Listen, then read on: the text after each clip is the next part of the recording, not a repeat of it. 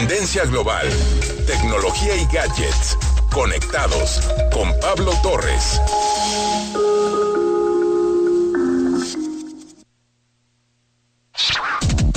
Ahora que el avance de la vacunación va tomando un rumbo, no solo en otras partes del mundo, sino también en nuestro país, es importante conocer cuáles son las tendencias mundiales sobre las condiciones para el regreso a las oficinas, recopiladas desde perspectivas diferentes como lo son la empresa, los empleados y los propietarios de los edificios.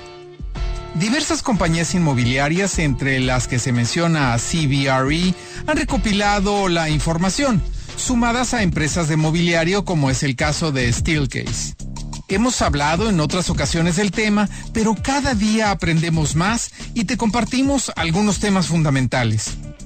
Sabemos de antemano que no todas las empresas tendrán el capital para invertir en cambios, al igual que algunos propietarios de edificios, pero la verdad es que en varios casos ya hacía falta una renovación y crear la conciencia del mantenimiento regular. Pero ¿de qué hablamos? De que tenemos que tomar en cuenta varios factores importantes y no solo los protocolos de acceso, higiene y sana distancia.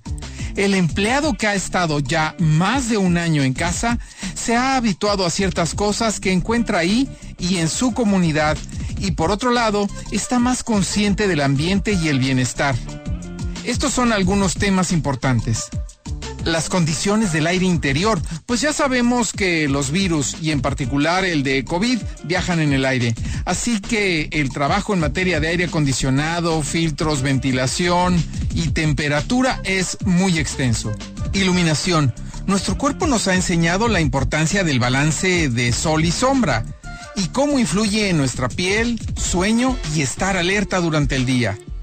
La calidad del agua desde verificar los depósitos y tuberías hasta fomentar la hidratación constante del personal. La acústica, pues ahora con el ruido exterior nos hemos dado cuenta que nos cuesta más trabajo concentrarnos. Ya queremos olvidar todos esos vendedores que pasan en las calles de nuestro barrio. Temperatura, algo que nos costará habituarnos nuevamente y que pelearemos cuando esté muy frío o muy caliente. Un factor muy importante que afecta al rendimiento. Sostenibilidad, una prioridad para todos los humanos y de la cual poco a poco estamos más alerta, ya que hemos visto las afectaciones del cambio climático. Incluyamos aquí toda una gama de materiales y superficies que afectan nuestra salud, espacios y hábitos saludables que nos ayuden a manejar el estrés, tiempos de relajación, meditación y promover la sana alimentación.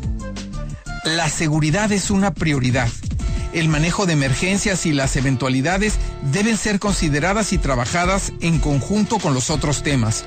Pensemos en la capacitación, planes, instalaciones seguras, grupos de apoyo y primeros auxilios, por ejemplo. Flexibilidad laboral.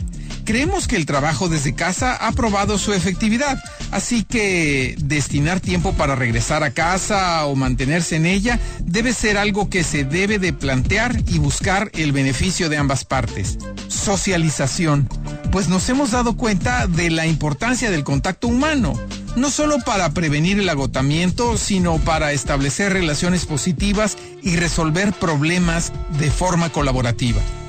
Además de lo necesario para realizar nuestras tareas, los espacios de oficina deben buscar que realicemos actividad física que contribuya a nuestro bienestar. Es importante pensar desde cómo estamos sentados y ubicados hasta el movimiento interno dentro de las instalaciones para ayudar a evitar dolores y fatigas. Las áreas de descanso, alimentación y el aire libre resultan de vital importancia.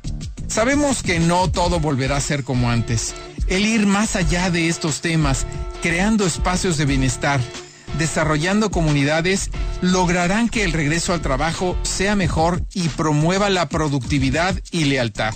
En conjunto, podemos trabajar en diferentes aspectos dentro de cada uno de los departamentos de las empresas. Procurar la salud y el bienestar, mejorar el entorno con diseño, aprovechar el desarrollo de la tecnología, eficientar los canales de comunicación, mejorar la hospitalidad, entender los espacios y mejorar el coworking.